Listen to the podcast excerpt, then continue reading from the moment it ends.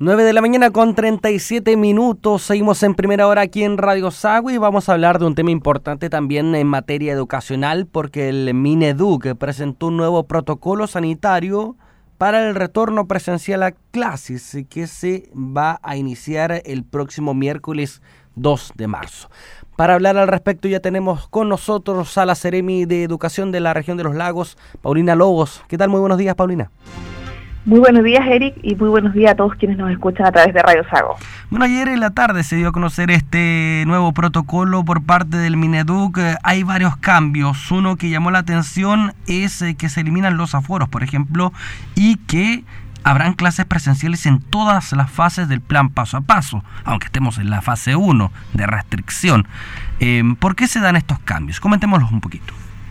Sí, bueno, es importante señalar que estas no son decisiones arbitrarias del momento, sino que esto ya se viene conversando con los especialistas y con los expertos tanto nacionales como internacionales desde el año pasado. Y eso primero es que nosotros tenemos que tener conciencia de que tenemos en este momento a nivel nacional, a nivel país, cerca de un 90% de estudiantes vacunados con esquema completo de los 6 a los 17 años. Entonces se toma esta decisión que es nacional, producto a estas cifras. Eso, eso es lo primero. Entonces, de esta manera también nosotros tenemos que considerar que tenemos una tranquilidad para la comunidad educativa, dado los altos índices de vacunación.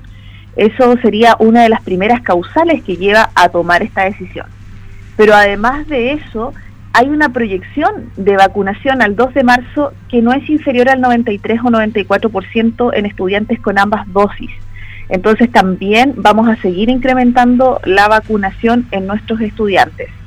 Eh, seguido de eso, además ya tenemos la experiencia de dos años anteriores en pandemia, lo que también nos indica sobre todo lo que pasó en el caso de la región de los lagos y gran parte del país el segundo semestre del año pasado, donde por lo menos en la región de los lagos tuvimos un 99% de establecimientos educacionales abiertos y hacia el último los últimos dos meses del año, noviembre y diciembre, con mucho incremento de la presencialidad debido a los altos índices de vacunación también. Así es que esto es algo que ya se veía desde el año anterior y estamos ya mucho más preparados para esta recepción de los estudiantes el día 2 de marzo, sintiendo que la comunidad es un lugar seguro, primero para quienes trabajan ahí, como también para los estudiantes y sus familias. Ahora, eliminándose el tema de los aforos, van a poder ir todos los alumnos de una sala el mismo día a la misma hora, porque hace un tiempo atrás conversábamos que se iba a realizar por turnos, quizás uno en la mañana, el otro en la tarde por eh, virtualidad, eso ya no va a existir, todos en la sala de clases eso no va a existir, efectivamente. El año pasado, esa fue una medida del año pasado cuando no existían los niveles de vacunación que tenemos hoy en día.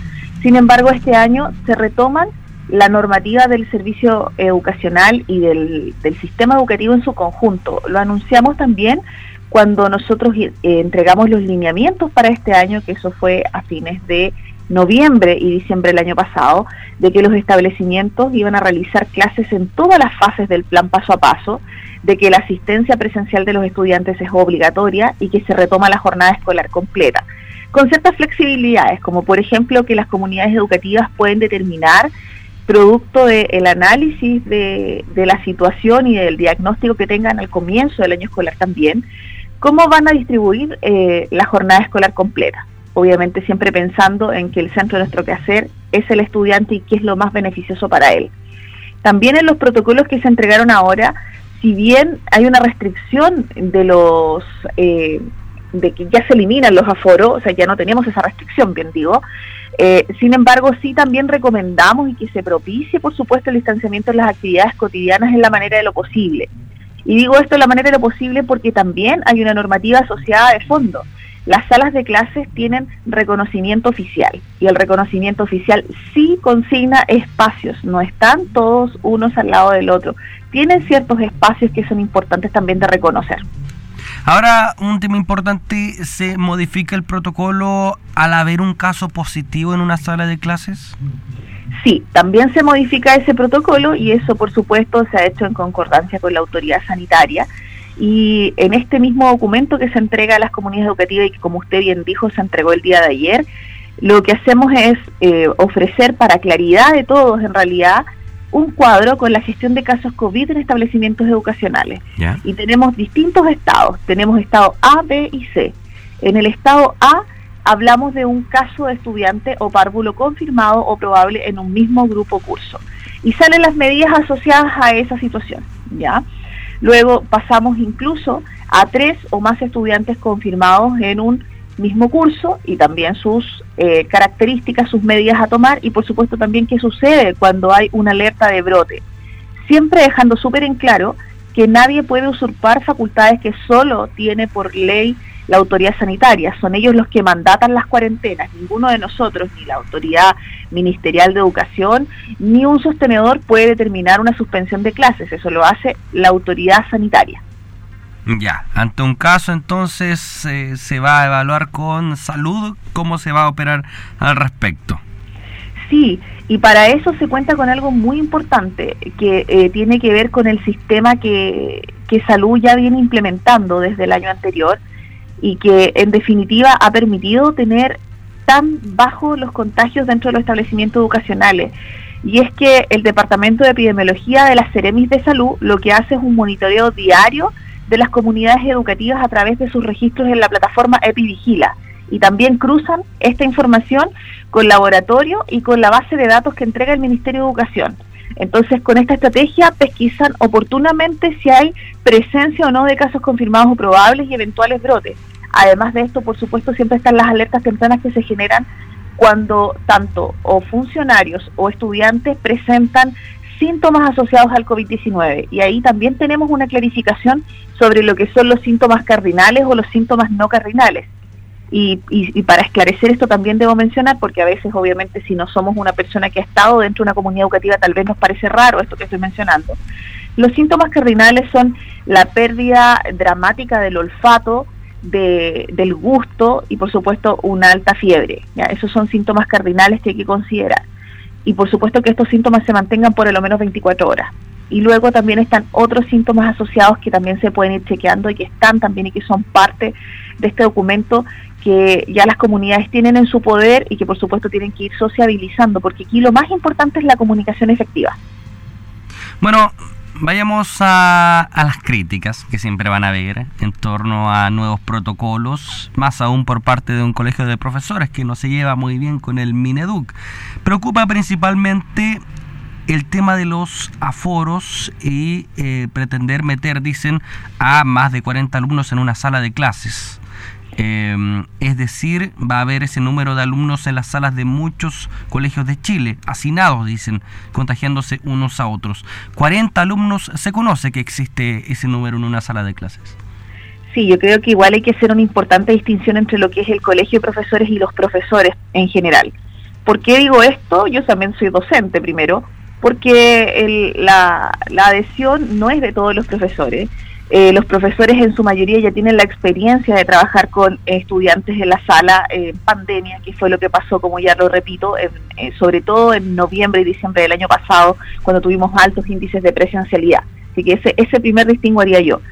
Eh, segundo, creo que también hay una desconexión o quizás un sobredimensionar la cantidad de estudiantes por sala que hoy día tienen los colegios de Chile. ¿Por qué digo esto? Porque solo el 5% de los colegios en Chile tiene una, los cursos con una matrícula superior a 43, 45 estudiantes. Ya, incluso en la región de los lagos son muy pocos los casos que, que tienen esta relación y en general son establecimientos particulares subvencionados, gratuitos o con un copago bajo. Por ejemplo, tenemos un establecimiento que es enorme, es gigante, es uno de los más grandes que tenemos a nivel país, que es el, el, Colegio Salesiano de Puerto Montt, que tiene más de 3.800 estudiantes, ¿ya? y que ellos sí efectivamente tienen más de 40 estudiantes por sala, pero esto no es algo que se repita en todo el sistema educativo, entonces eso primero la calma. Reitero que las salas de clases tienen un reconocimiento oficial y es en base al reconocimiento oficial que tienen los cupos asignados para su matrícula. Así es que eso efectivamente hay una crítica, pero yo la verdad es que no quiero entrar a la crítica porque la crítica al comienzo fue no tenemos vacuna, hubo vacuna, después de eso la crítica era no estamos preparados y siempre la crítica es hacia el Ministerio de Educación y no apunta realmente a quién tiene que apuntar, porque los, los responsables de implementar las medidas sanitarias en los establecimientos educacionales son los sostenedores. Y para eso se han contado con distintos tipos de recursos, desde ya hace dos años, recursos excepcionales por contingencia de pandemia, además de la flexibilización de la SEP, además de la subvención que se ha ido pagando mes a mes. Ahora, es eh, momento ya de estar preparado y hay que pedirle a los sostenedores que así lo, lo hagan, lo realicen. Sí, lógico. Eh, en este establecimiento que me dice de la capital regional, ¿se imagina más de 3.000 alumnos en un recreo? ¿Cómo respetar el uso de mascarilla? ¿Cómo respetar eh, el no contacto físico que dice este protocolo? ¿Controlando más de 3.000 alumnos en un mismo recreo? Sí, Usted sabe cómo son los recreos. Sí, por supuesto. Yo soy profesora de media. Imagínese. Claro, imagínese. Entonces, entonces, sí, lo que pasa es que para eso hay flexibilidad para los establecimientos educacionales para que ellos puedan hacer, por ejemplo, recreos diferidos. Ya. ¿Ya? No hay una inflexibilidad desde el punto de vista de la organización escolar. Eso sí, por supuesto, pueden haber medidas que los colegios tomen y ya las tomaron el año pasado, entonces experiencia en la toma de esas decisiones. Incluso hay establecimientos que difieren el ingreso de los estudiantes, por ejemplo, que la enseñanza básica entra a un horario y la enseñanza media entra en otro horario, entonces también los accesos se forman eh, de manera más fluida para no hacer que todo el grupo ingrese en un mismo horario. Entonces, ¿Y cómo se cumple, disculpe, y cómo se cumple ahí la jornada completa? Porque a la vez los horarios diferidos de ingreso hacen que también los niños tengan horarios diferidos de salida. Ya. O sea, alguien puede entrar a las 8 y el otro puede entrar a las 9, pero va a salir a las 6 de la tarde. O sea, va a depender si es enseñanza media o enseñanza básica. Generalmente se, se hace que la enseñanza media es la que ingresa primero porque la enseñanza media tiene 42 horas semanales y la enseñanza básica tiene 38. Ah, ya, ahí se va. Bueno, para, para los establecimientos también que tengan eh, cursos de primero básico a cuarto medio. Claro, pero también las escuelas básicas dividen en primer y, y, segundo grupo de acceso a través de, por ejemplo, de primero a cuarto básico, de quinto octavo. También eso se puede hacer. Eso, eso es parte de la flexibilidad que tienen los establecimientos educacionales en su organización. Ahora, ¿ustedes eh, cómo han recogido la opinión de los padres y apoderados? Eh, nosotros, por ejemplo, hemos subido noticias a la web respecto a los nuevos protocolos, a las críticas del colegio de profesores, y hay una mm, cierta polaridad entre un bando que quiere volver eh, a clases presenciales y otros que no quieren mandar a sus hijos aún, siendo que va a ser obligatorio sí o sí. Sí, lo que sucede es que yo creo que em, nosotros y nadie en realidad puede cuestionar las emociones que sienten los padres. Yo también soy madre, todos tenemos emociones asociadas a estas situaciones, situaciones que siempre que tienen que ver con nuestros hijos, nos van a generar preocupación. Siempre va a ser de esa manera y no, y no creo que es algo que, que nadie quiera cambiar. Pero también por lo mismo es que la toma de decisiones se da eh, con fundamentos, y yo siempre lo he dicho, acá no es la presencialidad versus la salud y la vida, es la presencialidad cuidando y resguardando la salud y la vida de las personas, porque pareciera ser que en nuestro país de pronto las cosas se ven blanco y negro, pero no, esto tiene matices, pero lo que no podemos perder de vista es que el centro de nuestra preocupación tiene que ser el estudiante, y no solo el estudiante yendo a clases y pasando un contenido, es el estudiante cuidando su salud emocional, es el estudiante pudiendo interactuar con otros en condiciones seguras, y reitero, ese es el llamado. Todos los establecimientos tienen que estar preparados.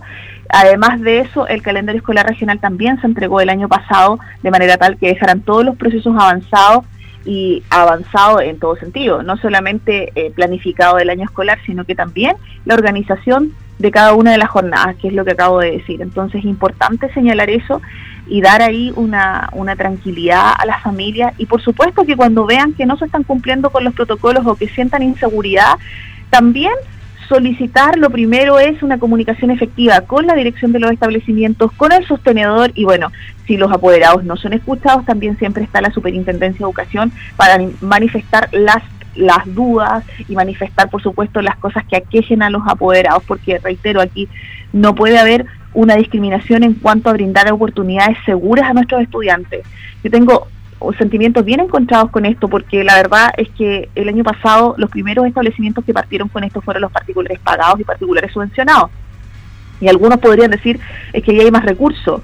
Los particulares subvencionados de la región de los lagos en su mayoría son cinco pagos, eso quiere decir absolutamente gratuitos, y reciben la misma subvención que recibe un sostenedor municipal. Entonces no es más dinero el que tienen ellos para implementar los protocolos y por qué esos estudiantes pudieron sí tener clases de manera segura y oportuna y hay otros eh, en general siempre más vulnerables que son postergados. Eso no puede ser.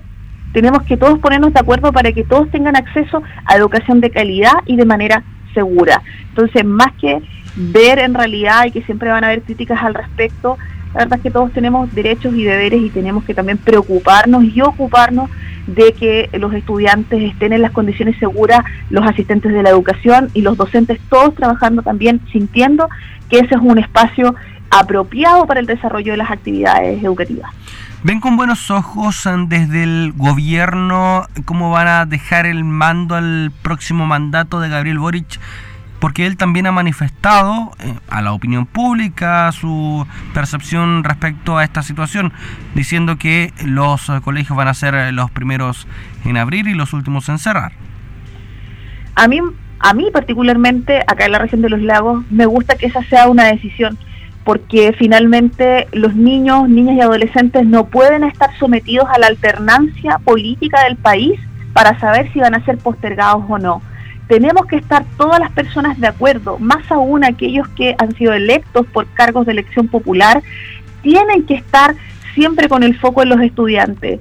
No podemos seguir postergando a nuestra infancia, postergando a nuestros jóvenes, quitándole oportunidades. Hay que trabajar para que ellos tengan muchas más oportunidades y celebro la decisión de la próxima administración que el presidente manifieste tan claramente que es la infancia, los niños y los adolescentes lo que tienen que tener la prioridad y que van a tener los establecimientos abiertos y que sería lo último en cerrar en caso de ser estrictamente necesario. Paulina Lobos, Seremi de Educación de la región de los lagos, hablando de este nuevo protocolo que se comenzará a impartir desde el 2 de marzo en los establecimientos del país. Muchas gracias por el contacto, Seremi. Muchas gracias a ustedes que informan también a la comunidad. Agradecemos a todos quienes nos están escuchando y siempre abiertos a dialogar con cada uno de los que necesiten. Asimismo lo hemos hecho con los directores y sostenedores a quienes ya les entregamos esta información directamente y estamos resolviendo sus dudas y consultas como corresponde. Que esté muy bien. Gracias y buenos días. Muchas gracias. De esta forma, junto a Jiménez Repuesto, señor conductor, su seguridad y confort están en su vehículo, se lo recuerda Jiménez Repuesto, marca Renault Subaru con repuestos originales y alternativos, modelos Kia, Hyundai, Chevrolet, Opel y Nissan en los carreras 1291, locales 4 y 5 en Osorno. También cecinas Kiwi de Medinger Hermanos, donde seleccionamos los mejores ingredientes para todas nuestras líneas. Cecinas Kiwi de Medinger Hermanos, ahora con sabor premium. Y Covepa con productos veterinarios, consultas veterinarias y mucho más en Osorno, Julio Buchman 2429. Nos despedimos hasta mañana viernes. Que tenga una excelente jornada.